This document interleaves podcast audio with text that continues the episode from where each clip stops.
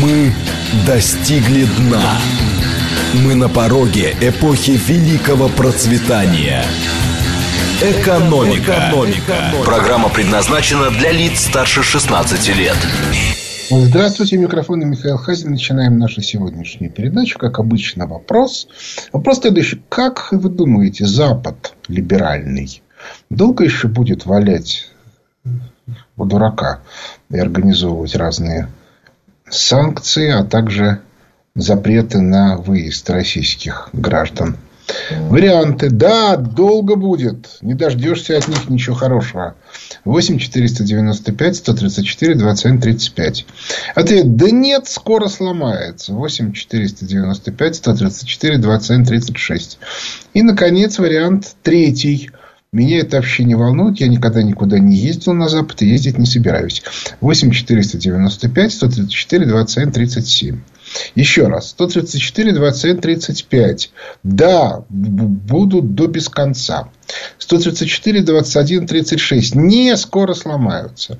134 21 37. Варианты. Меня это не волнует, потому что я никуда не езжу. Вариант другой. Меня это не волнует, потому что я и так езжу.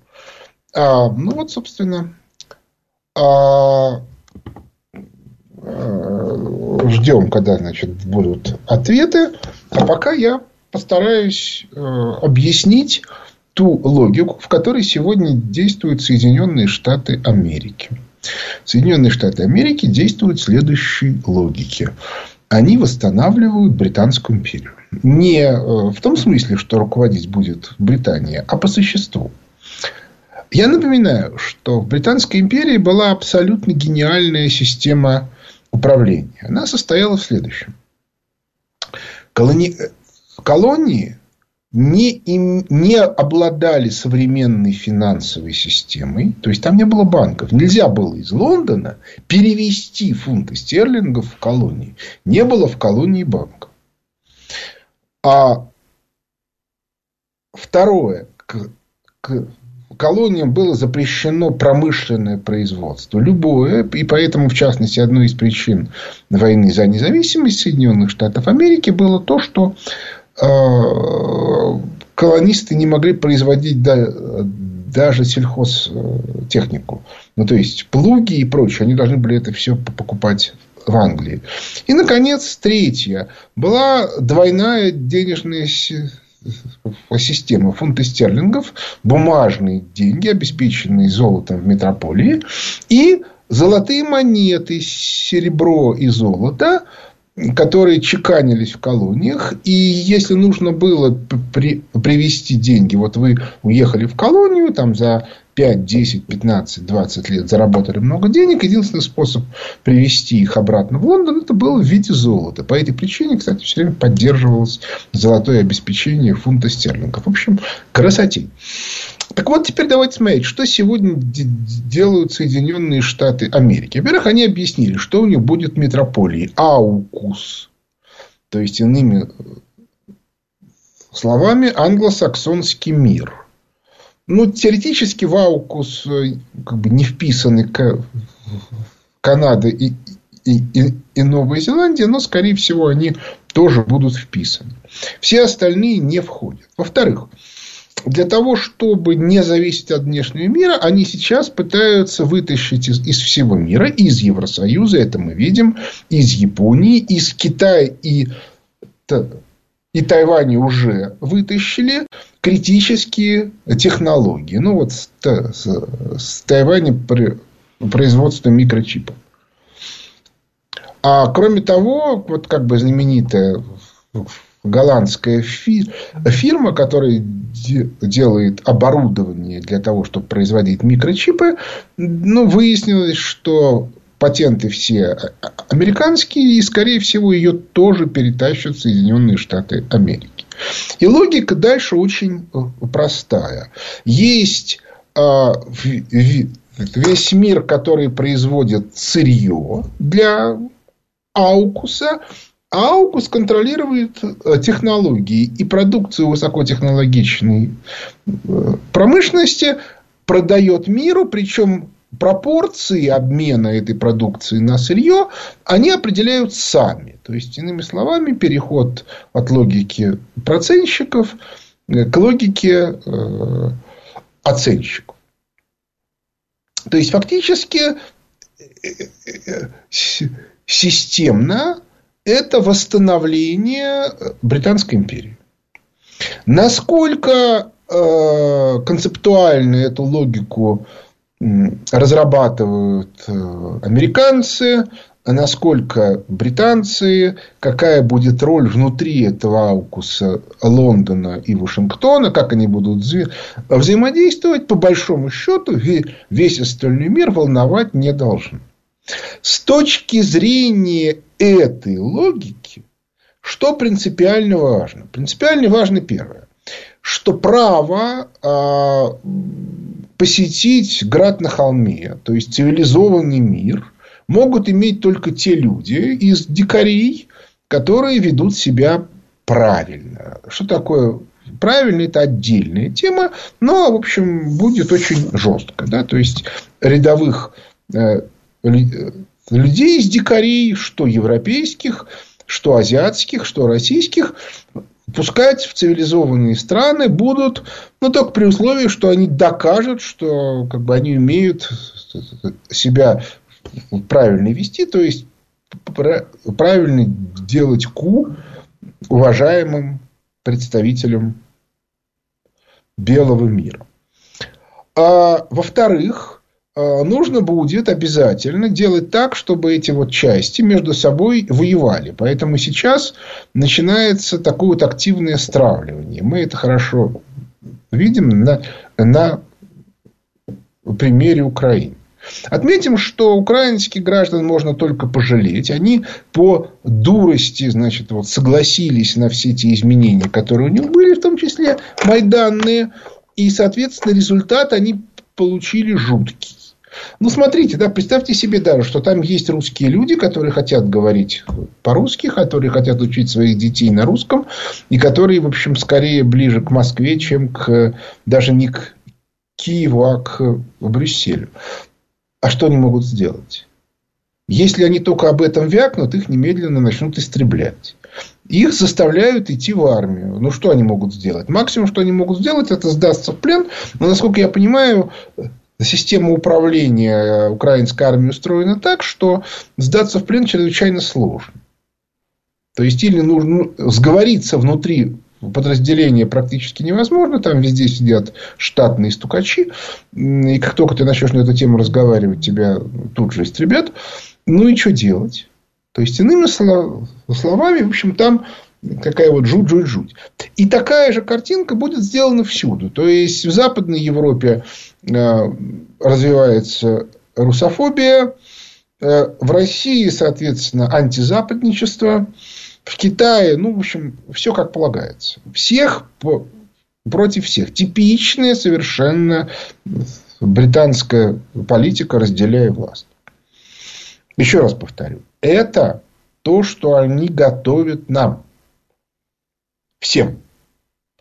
А, и в этом смысле Западная Европа ничуть не должна себя считать лучше, чем какая бы то ни была другая. Потому что ничего другого не будет. А, но объяснить им это достаточно сложно. То есть, вот э, логика вот эта вот разделяя и властвуя, она очень сильная. И справиться с ней можно только предъявляя не, не просто железобетонные аргументы, а полностью ликвидируя колониальную администрацию. Но мы видим, да, что вот и в Германии, и во Франции, и вообще во всей Западной Европе колониальная администрация в полном объеме. Есть несколько стран, в которых нет колониальной администрации в Западной Европе. Одна из них Венгрия.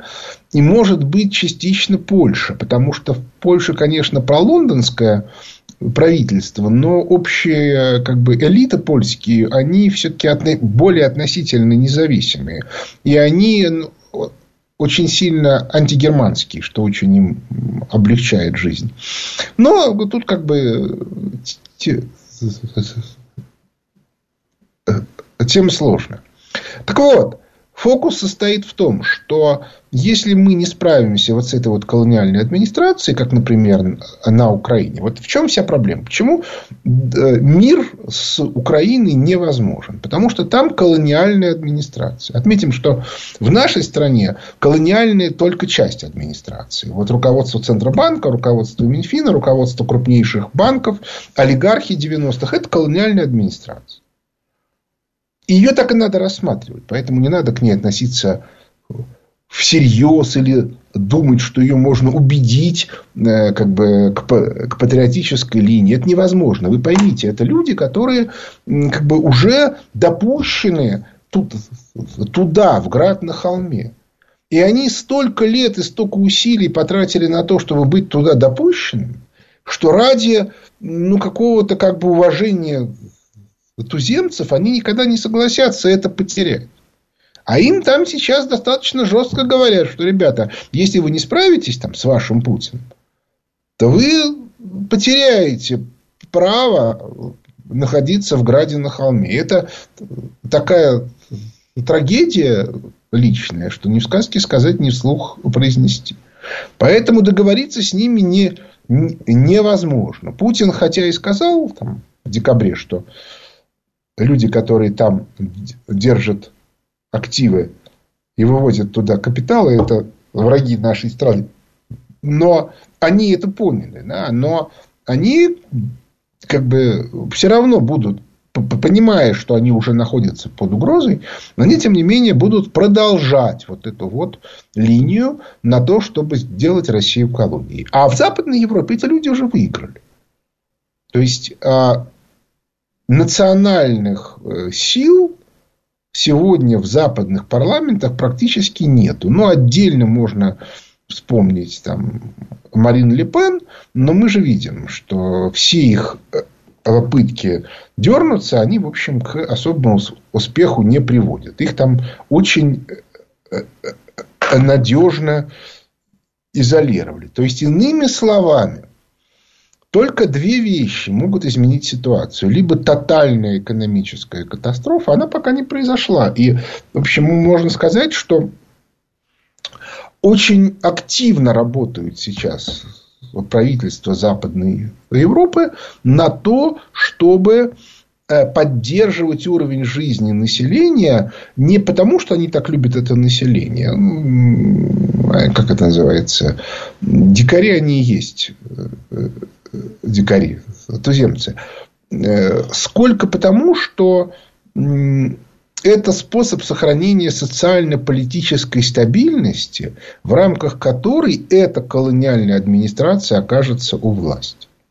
Значит, теперь мы давайте сделаем небольшую остановочку, посмотрим результаты нашего голосования. Результаты следующие. 66% ровно две трети считают, что Запад ни на какие отступление не пойдет. 10% считают, что все-таки сломается и пойдет. И, наконец, 24%, ну, то есть, практически четверть, искренне считают, что это все мура. А я могу сказать следующее. Вот мое мнение, исходя из вышесказанного. Что действующие элиты ни за что не пойдут на договоренности. Вот когда я говорил о том, где-то там в феврале, в марте, что теоретически имеется, ну, хотя бы шанс на то, что они быстро откажутся от этого идиотизма, он был связан с тем, что э, мне казалось, что для западных элит сохранение статус-кво важнее. А, и на тот момент, в феврале-марте, еще не было очевидно, что э, англосаксонские элиты идут на построение Британской империи номер два, но в масштабе Аукус. Отметим, кстати, что есть элиты э, чисто лондонские, вот бывший Британской империи, Британской империи один, которые бы очень хотели ее восстановить без Соединенных Штатов Америки. И вот эти силы могли бы пойти на сговор с Россией, там, включая Джонсона. Путин не пошел. Почему?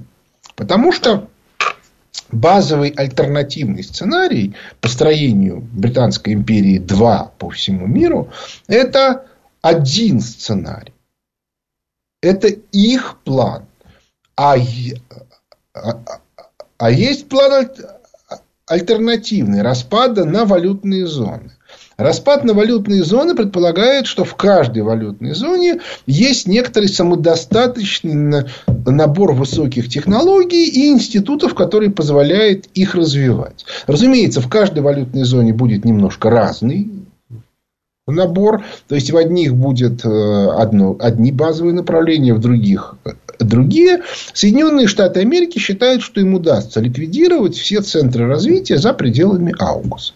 Но вот единственное, здесь две страны, по которым они еще до конца всего не решили, это э, Южная Корея и Япония. Значит, если Япония откажется вступать в Аукус, то нужно заключить с ними соглашение, которое позволит вытащить эти самые технологии, а потом, соответственно, Японию уконтрапупить. Вот сейчас премьер-министр Японии находится в США, где его склоняют к подписанию такого рода соглашений.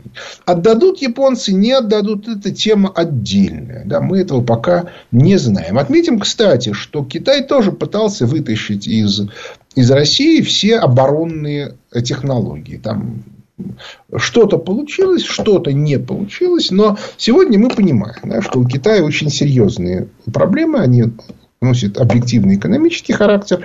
И в этом смысле взаимодействие с Россией как противовес Аукусу – это вещь абсолютно необходимая. Это уже поняли все.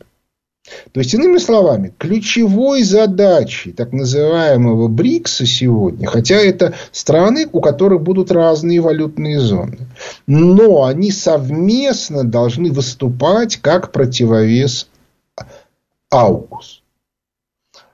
Мы же должны, в свою очередь, э, максимальным образом двигать линию валютных зон. Отметим, что в Аукусе 500 миллионов человек.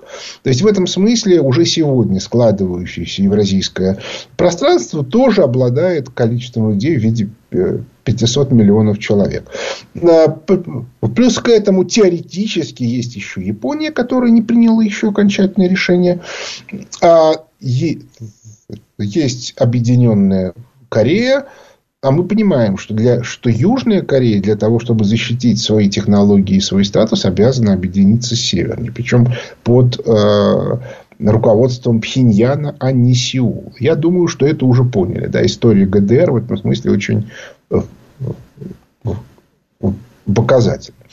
А вот Западная Европа, мы сейчас не говорим про э, Евросоюз, ну, ну, потому что он умрет. Да, это как бы он не жилец. А, так вот, соответственно, а, Европа пока э, считает, что она будет все-таки окончательно колонизирована. И вопрос только один. Какая будет роль Великобритании? Элиты имперские Великобритании нужно максимальным образом поддерживать, потому что нам, ну, Потому что они противодействуют Вашингтону, пусть и в рамках Аукуса. А самое главное, надо отдавать себе отчет в том, что западные эксперты, которые вот создают вот эту вот линию Аукуса, они не понимают масштаба предстоящего экономического кризиса. То есть кризис уже начался. Но он, как и всякий структурный кризис, идет медленно. Вот мы все знаем, да, что э, статистические данные показывают, что в Евросоюзе некоторые отрасли стремительно растут. А об этом пишет в своих обзорах э, Павел Рябов. Спайдл, у него есть э, телеграм канал, на котором это можно посмотреть. Я регулярно в своем телеграм-канале даю на него ссылки. Но те, кто читает обзоры фонда Хазина, где я очень подробно обсуждаю эту тему, тот прекрасно понимает, что э, искажение статистики и искажение данных, которые имеют место в сегодняшней западной э, статистике, именно в высокотехнологичных отраслях максимально занижают инфляцию. Если среднее занижение инфляции в Соединенных Штатах Америки 5-8%, то на то в высокотехнологичных отраслях это может достигать и 50%.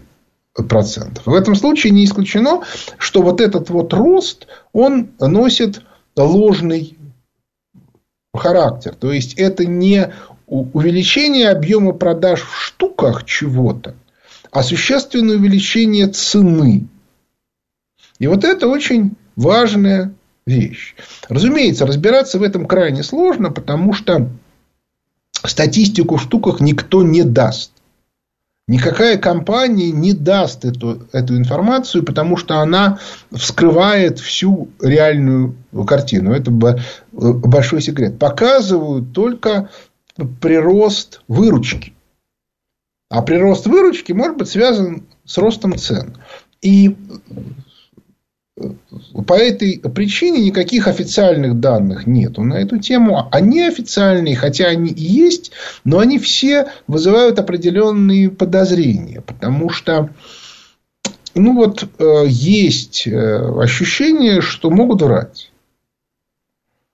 И по этой причине непонятно, как это оценивать. Вот э, я уже говорил о том, что есть сайты, где пытаются оценивать реальное состояние дел американской экономики, но там иногда получаются такие фантастические цифры, что в них как-то не очень э, э, э, хочется верить. Так вот, тем не менее, понимание наше, которого, которое в нашей стране есть, а на Западе нету, что такое структурный кризис, говорит о том, что в нынешней ситуации вероятность сценария валютных зон много выше, чем сценария Аукуса. То есть, Британская империя 2, которая, соответственно, весь остальной мир делает э, колонизированной периферии.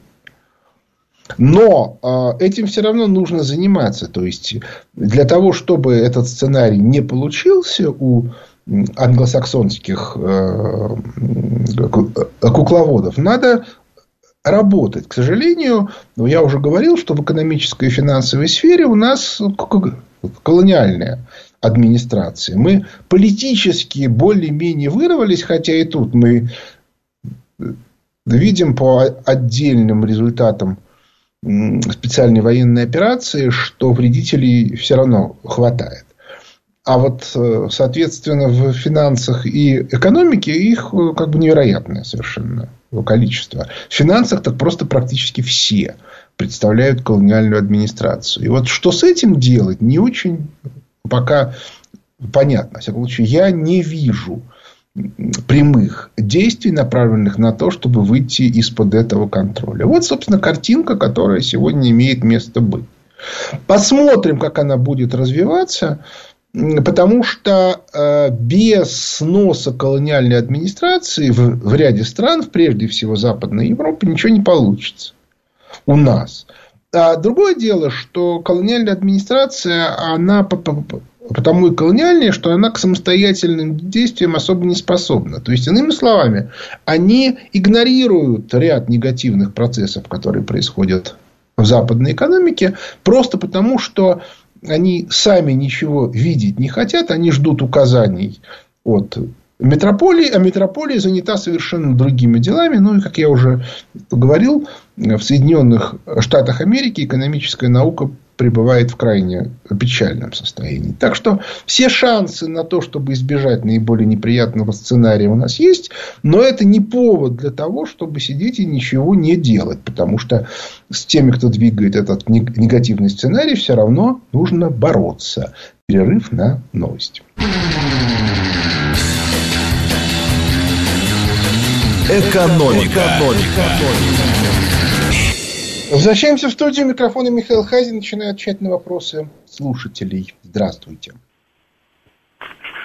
Михаил Леонидович, э, Виктор Михайлович из Домодедова, здравствуйте. Здравствуйте.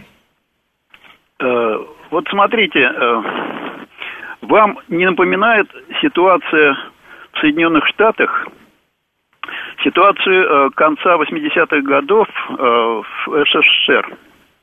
Та же, так сказать, нефтяная игла, тоже развитие ВПК,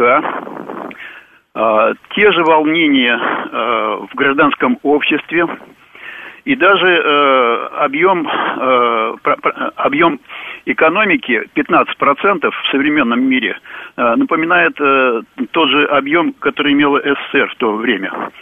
Вот, по вашему мнению, э, ну, я могу ошибаться, может быть, э, не совсем корректные цифры. Э, как, по вашему мнению, какова вероятность того, что Соединенные Штаты могут повторить э, путь СССР в будущем? А, ну, посмотрим. Теоретически могут. У них нету выхода. Потому что остановить структурный кризис невозможно. Как будут выкручиваться, ну, посмотрим. Вот. Это как раз тот самый случай, когда это очень интересно. Да, вот смотреть на то, как это все будет происходить. Вот. Я, во всяком случае, именно так на все это дело и смотрю.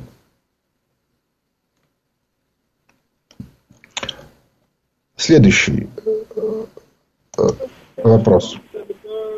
Да, Михаил Леонидович. Да, здравствуйте. Алло. Да, здравствуйте. Вопрос, ну, три вопросика даже к вам таких. Вот Знаете, это невозможно. Я, я не запомню, поэтому давайте один. Все, я понял. Хорошо. Вопрос один. А, вот в той, в, той, в той концепции, которую вы сегодня рассказывали, как вы видите будущее нашей, там, собственно, страны? Э, вот в этих экономических зонах, это э, дальнейшая продажа ресурсов, на чем мы концентрируемся, и, соответственно, промышленность в рамках э, ВПК, либо это какое-то экономическое развитие и развитие как бы, технологий, какого-то технологического суверенитета и, соответственно, торговля. Вот такой вот вопросик. Ну, я же э, на эту тему уже много раз рассуждал и писал и так далее. Россия будет лидером евразийской валютной зоны. И, соответственно, со, со, со всем набором технологий. Только этим надо заниматься. Вот так вот. Вот, вот так вот. Так что в этом смысле все более-менее понятно. Другое дело, что это сценарий позитивный, а теоретически может быть и негативный. Вот. Вот такая вот история. Вот. Следующий вопрос. Алло. А? Михаил Леонидович, добрый день. Вы меня слышите? Да, я слышу. Да, Соколов Алексей, Наукоград, Пущино. Могу ли я к вам здесь и сейчас обратиться с личной просьбой ввиду очень важного вопроса? Тема очень серьезная. Ну, обратитесь, но я не очень... Я очень коротко, я очень коротко. У вас на сайте World Business есть упоминание о слиянии подмосковных наукоградов Пущино и Протвино. Я прошу э, привлечь внимание всех, кого могу, к этой проблеме потому что наукограды, пущенные протвино, могут утерять свой статус, и это будет большая проблема для наших городов и для наших жителей. Так сложилось, так сложилось исторически, что в России конфликтуют две силы. Сила права и право силы. Э, поэтому мы решать проблему текущий момент времени, к сожалению, можем только с привлечением тех людей, которые, которых мы считаем сильными, сильными мира сего.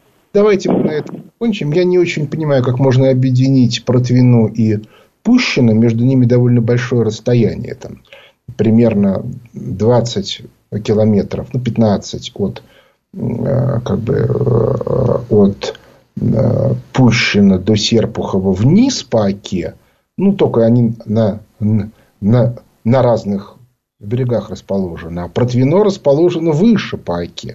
То есть, там довольно большое расстояние. И даже не знаю, имеется ли регулярная связь. Я несколько раз ездил из Пущино в Протвино, и это можно было сделать только через пересадку в те времена, да, при советской власти. Только с с пересадкой. Я, я сейчас говорю об общественном транспорте. Да, про э, э, индивидуальные мы сейчас не, не, не будем говорить. И, соответственно, как это можно объединить, как их можно... Как это, в общем, короче говоря, мне это непонятно. Но я спрошу, я про это первый раз слышу.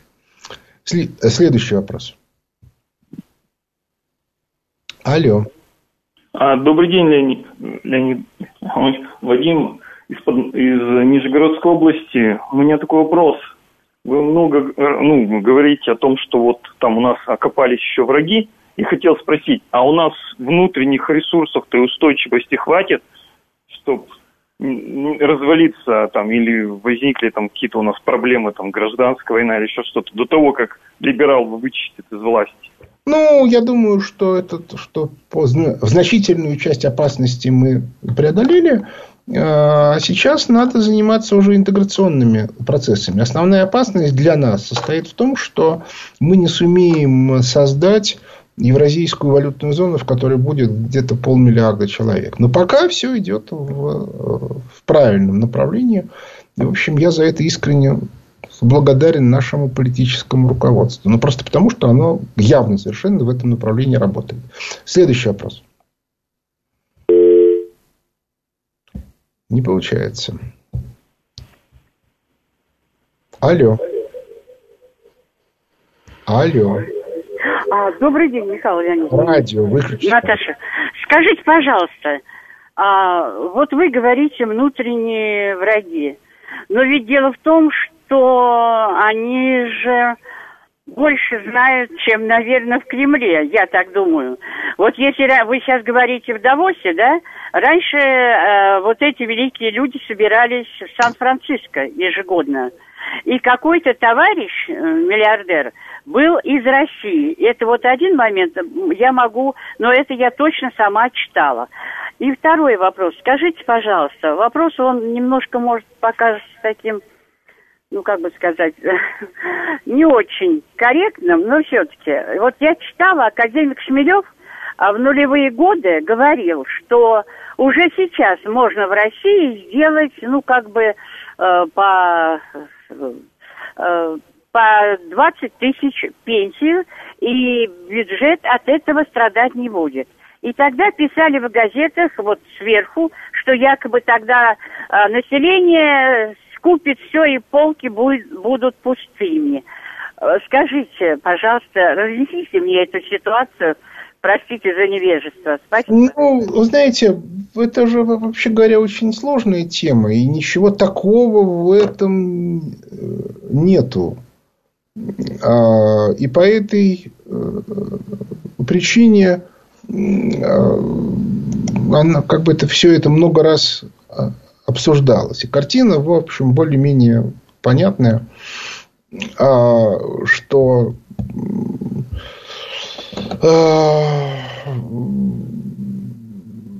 единственный способ как бы, в этой ситуации разобраться, это, во-первых, читать, во-вторых, разговаривать. То есть, э, в этом смысле э, тут нет как бы, никакой конспирологии и никаких особых э, секретов. Так что я вам рекомендую просто читать, что на эту тему пишут. Если вы чем-то не согласны, искать тех, кто не согласен. Следующий вопрос. Алло. А, Михаил здравствуйте. Здравствуйте. Меня зовут Евгений, город Владивосток. Да, Я хочу задать вот такой вопрос вот в сфере, в свете того, что мир движется в сторону разделения на валютные зоны, вот в той валютной зоне, в которой окажется Россия, сохранится ли такой институт, как кредит подсудный процент, в том виде, в котором он есть сейчас? Или он все-таки примет какие-то другие формы? Нет, я думаю, что не сохранится. Ну, во-первых, потому что в том виде, в котором он у нас, его нету нигде. У нас он такой во многом колониальный. То есть, у нас если во всем мире там процент 2-3 процента, то у нас он там под 20. Вот. Э, и, безусловно, вот это вот доминирование финансового сектора должно быть ликвидировано. Во-вторых, потому что в рамках э, создания валютной зоны э, у нас будет довольно большая часть нашей зоны арабские и, страны, и Иран, которые достаточно критически относятся к судному проценту. Поэтому я думаю, что общая модель будет другая. Следующий вопрос.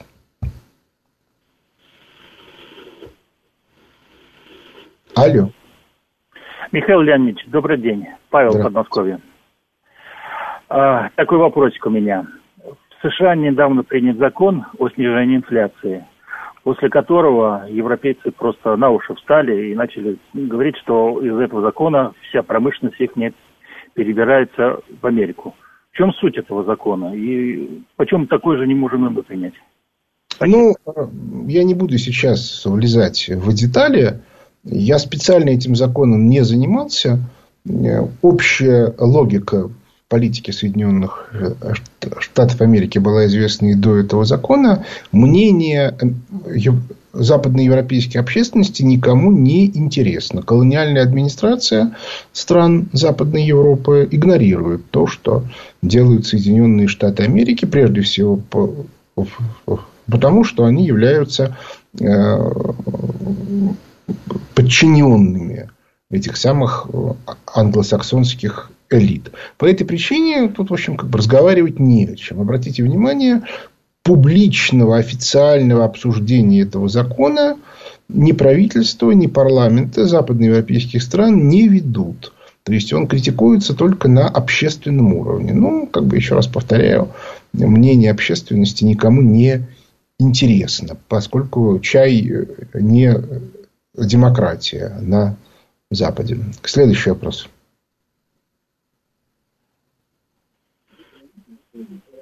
Алло. А, здравствуйте, Роман Леонидович, Сергей Владимирович, Москва. Скажите, пожалуйста, вы говорите, вам нравится, в каком направлении движется, действует, точнее, руководство страны по изменению экономической и политической ситуации в стране, но нет, у нее э, нету я не политической так, силы. Я не так говорил. Я говорил о том, что мне нравится то, что делает политическое руководство страны в части создания евразийской валютной зоны. То, что, соответственно, делает э, правительство в части э, интеграции в рамках Евразес, мне нравится далеко не всегда. Что если же говорить, скажем, о финансовой политике нашего руководства, оно мне не нравится совсем. Так что вот так. Вот. И, и надо это совершенно четко понимать. Вот я очень прошу внимательно следить за тем, что я говорю. Дело в том, что люди вообще очень свойственно слушать, слышать не то, что говорят э, э, другие, а, а приписывать им понятные, знакомые им позиции. И вот это у меня как бы вызывает некоторое раздражение. Пожалуйста, слушайте внимательно, что я говорю. Следующий вопрос. Алло. Доброе утро, Михаил. Илья, город Москва. Михаил, скажите, а, возможно что-то сделать положительное а, в управлении, в экономическом управлении, а также в политическом управлении нашей страны, если в последнее время периодически проскальзывает желание нынешних либералов там на уровне министров, ну, может быть, даже чуть выше, а что-то взять хорошее от Советского Союза, то есть от социалистической системы. Тоже, допустим, к примеру, Госплан. Возможно ли руками капиталистов-либералов сделать что-то правильное из социалистической системы? Мне кажется, это абсурд. Как считаете вы?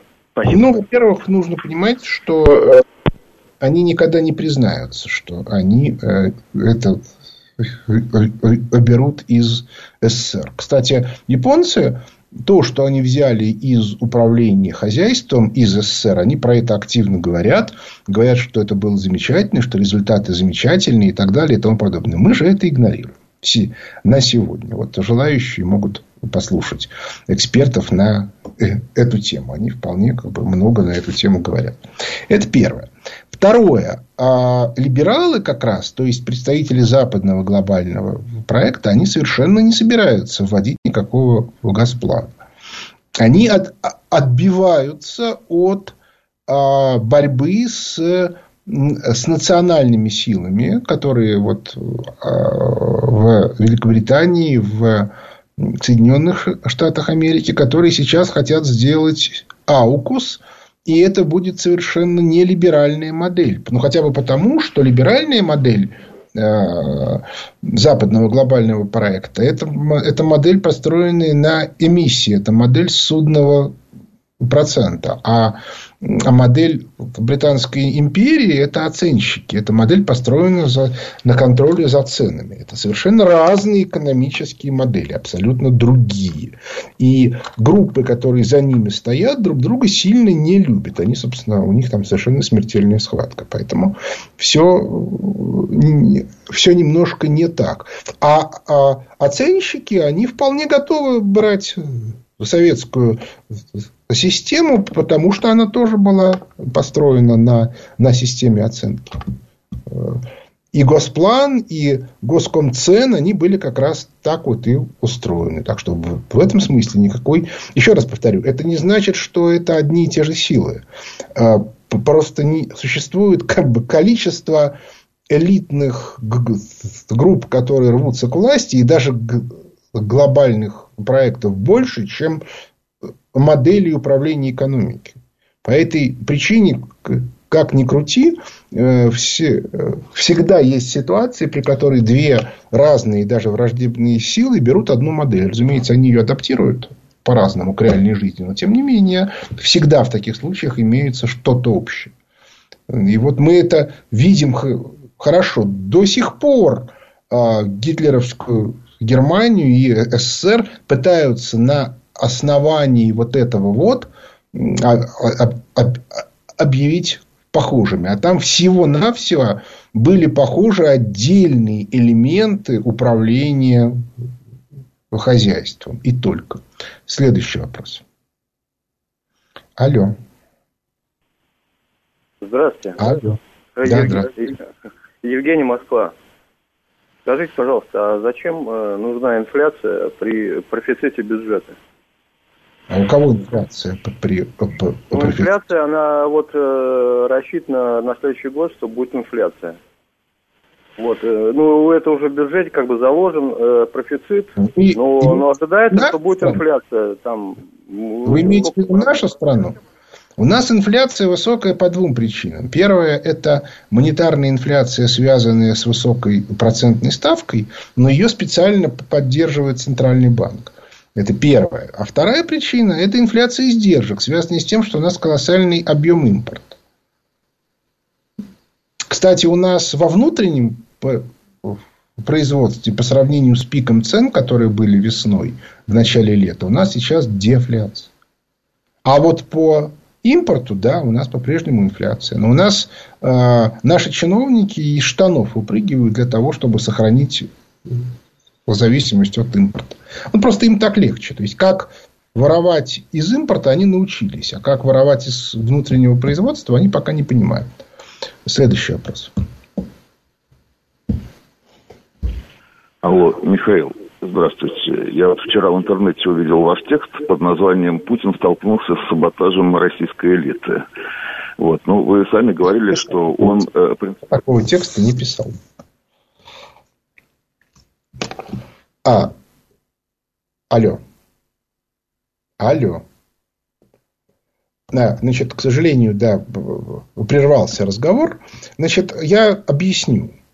Существует совершенно колоссальное количество э, воровства моих текстов. Причем воровство бывает нескольких видов. Первое, берется мой текст, размещается, например, в Ютубе. Я, я сейчас ничего не размещаю в Ютубе, потому что все попытки что-то размещать заканчиваются блокировкой этого канала. Отметим, что другие каналы, которые размещают мои тексты, их почему-то не блокируют. Поэтому я эту ситуацию рассматриваю как персональные санкции Ютуба против меня. Поэтому я предупреждаю сразу. Не ищите моих текстов в Ютубе. Я их там не размещаю. Все мои тексты размещены, в том числе видео, да, размещены на сайте Хазин.ру. Вот там их и ищите. А там есть и тексты э,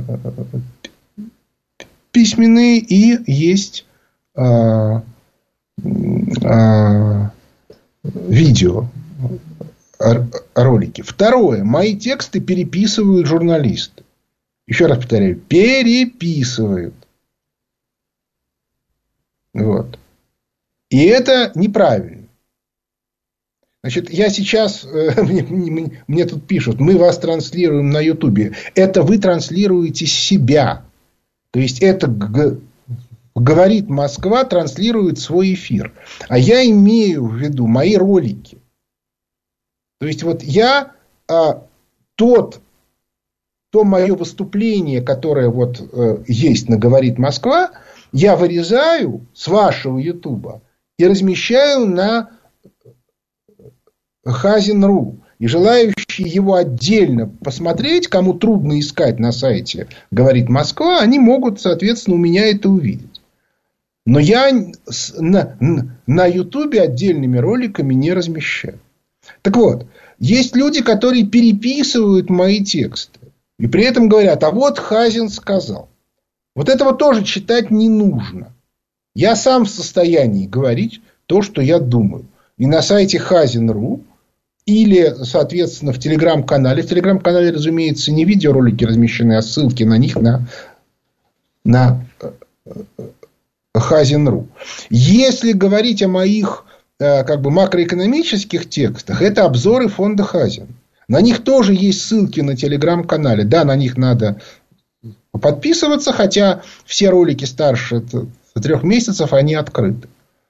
Но я все-таки очень рекомендую, а, очень рекомендую а, подписываться. Ну, потому что а, я в режиме реального времени описываю, что происходит. Я и это совершенно невозможно объяснять без графиков, без цифр в эфирах на разного рода каналах. И, наконец, имеется воровство третьего вида, когда берется мой текст, и к нему пишется комментарий. Бывает, что его режут. Вот это любимое развлечение разных провокаторов. Например, не так давно известный израильский провокатор Авигдор Эскин э, вырезал мой текст посреди фразы и обвинил меня в том, что я предлагаю устроить евреям новый Холокост. До этого аналогичную штуку устроила СБУ, но это, правда, было уже давно, по-моему, в 2016 году, когда они тоже вырезали мой текст и как бы обвинили меня в том, что я собираюсь уничтожать украинцев. То есть, это как бы абсолютно типичные истории, и к ним нужно относиться с соответственно. То есть, я очень сильно призываю всех все-таки читать именно мои тексты и смотреть мои ролики. Потому что все остальное это с очень большой вероятностью манипуляция. С очень большой. Но я уже не говорю про то, что есть жулики, которые размещают мои, мои ролики на Ютубе и собирают как бы с большой монетизацией деньги. Я ничего не могу сделать, пока у меня был канал на Ютубе. Мы много раз писали, что они воруют ролики. Каждый раз Ютуб отчаянно, соответственно, сопротивлялся к, к тому, чтобы их блокировать, из чего мы сделали вывод, что, скорее всего, это украинские каналы, которые на этой монетизации потом, значит, спонсируют значит, украинскую пропаганду. Я ничего тут не могу сделать. К сожалению, это невозможно. Точно так же я не могу помешать э, воровству моих э, роликов в других каналах уже в рамках нашей страны. Поэтому вот еще раз говорю, есть сайт Хазин.ру, есть сайт фонда Хазин. Вот там смотрите, если вы хотите э, знать, что я говорю. Все ссылки на альтернативные источники я сразу баню. Ну, потому что я не, не, намерен разбираться, кто и как манипулирует э, э, э, моими роликами. Не смотрите очевидные совершенно фальсификации. Это вредно для здоровья. Но на этом наше время подошло к концу. У микрофона был Михаил Хазин. Благодарю за внимание. До свидания.